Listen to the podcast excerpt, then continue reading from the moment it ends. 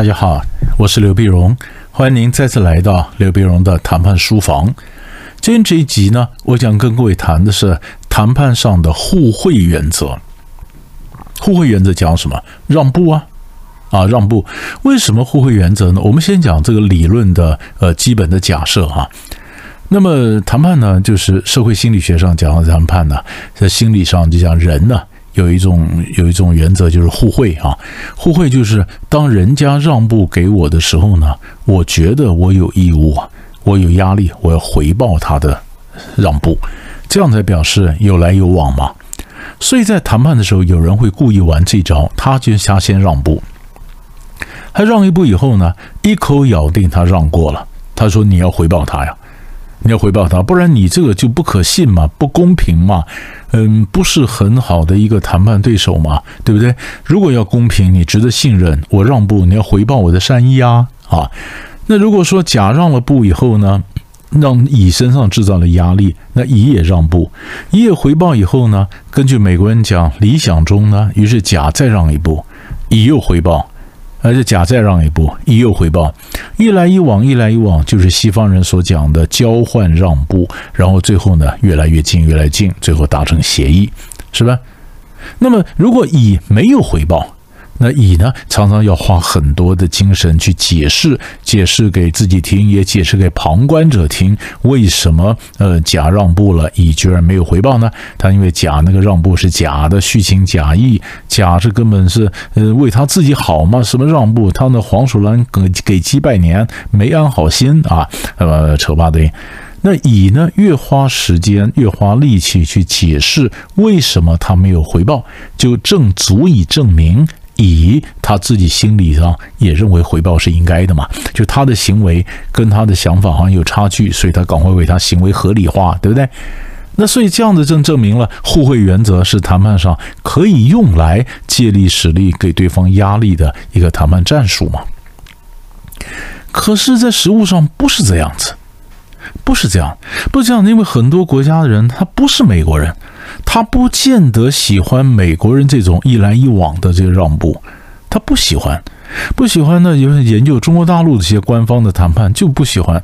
那中国用的方法就是我不断的 push 你，比如说跟这个另，只要中国是甲方，他跟乙方的谈判，乙方让了步，理论上根据美国人的理论，那嗯，甲方这边不是也应该回报呢？但是甲方没有。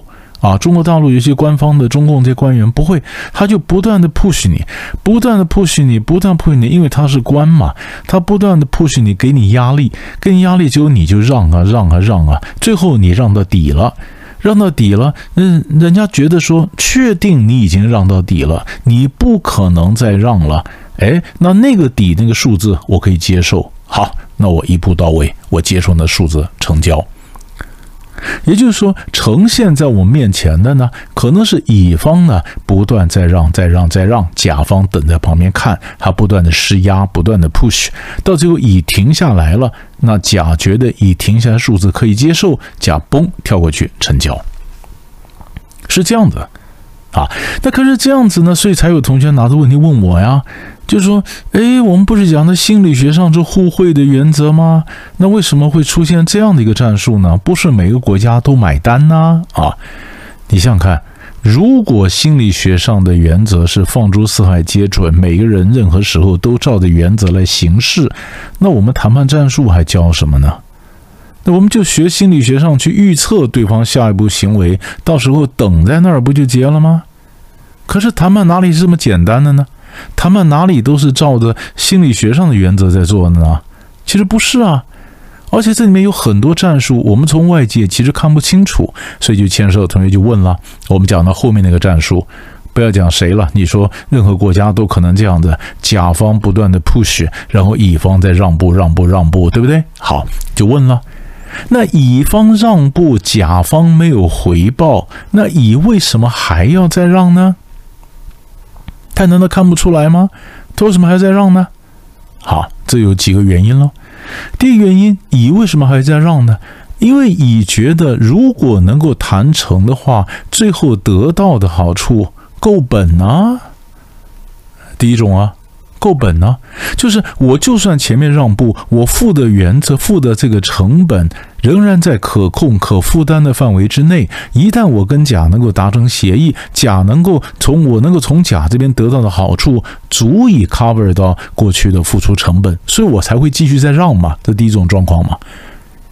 乙也是很有理性的，乙会算嘛。乙如果有一天算到说，当他再让下去，他得到的好处不足以抵消掉他付出的代价，那就是赔本生意就不干了嘛。乙就可能走了嘛，对不对？所以第一，乙为什么还留在桌上？因为他很理性，他非常的清楚，知道知道他今天要什么，到最后呢，他觉得还划算。这是第一个。第二种状况，你怎么知道是甲在 push 乙，而不是乙在吊着甲呢？我们从理论上、从外界上来看，说甲不断 push 乙，等他确定乙已经到底了，而那个底线是甲可以接受的，甲就会觉得好，那一步到位，对不对？我们刚才这样讲嘛，那是甲认为乙已经到底线了。你怎么晓得那是真的底线呢？可能乙他不是真的底线，他只是给你一种感觉，说你假哎，好像把我 push 到底线了。那个底线是乙传达出来底线的讯息，乙晓得这种让步的艺术，他其实不是那个底线呢，可是让你觉得他到了底线，不是吗？对不对？那何况乙呢？他一直给甲一个希望，表示说乙很在乎甲。那于是甲呢，在跟乙谈的时候呢，甲就没有精神去跟丙谈，去跟丁谈了。所以甲也陷在谈判桌上。你从这个角度来想，那难道不是乙他引诱甲，或者他故意吊着甲，让让他在桌上，而不会去跟丙啊、丁啊谈吗？所以你怎么知道是谁被推的，或者谁被吊着呢？的第二种状况，第三种状况，如果今天这乙没有我们想的这么多战术权谋哈，乙就是让步，那乙让步，甲为什么会不断的 push 呢？那就是乙让的方法不对嘛。乙的让步只让甲觉得乙可能还有很多让步的空间，然后呢，乙很会让。所以甲不断的 push，甲只要会甲不断的 push，就传达出一个讯息，就是乙让步的方法不对嘛。你越让步，越引起人家的期待，人家越 push 你，那就那你就要去想，他为什么给人这种感觉？他的整个战术中间缺了哪个环节？是不是？这是一个第三种状况嘛？第四种状况是什么呢？有时候跟性别也有问题啊，也有差异啊。美国人研究一些女性的谈判者，她在跟对方谈判的时候，女生呢，如果发现对方让步的话，女生常常不会停的，因为比较多的美国人研究发现，比较多的女生她觉得对方让步一定理亏嘛，不然她干嘛让步？是不是？她既然理亏。我就再往下推嘛，我不要白不要嘛，所以你的让步不会感动我，我还是不断的 push 你，是这样子嘛？那于是这可能有性别的差异，是不是？所以如果这样小结的话，你发现为什么乙还不断的在让呢？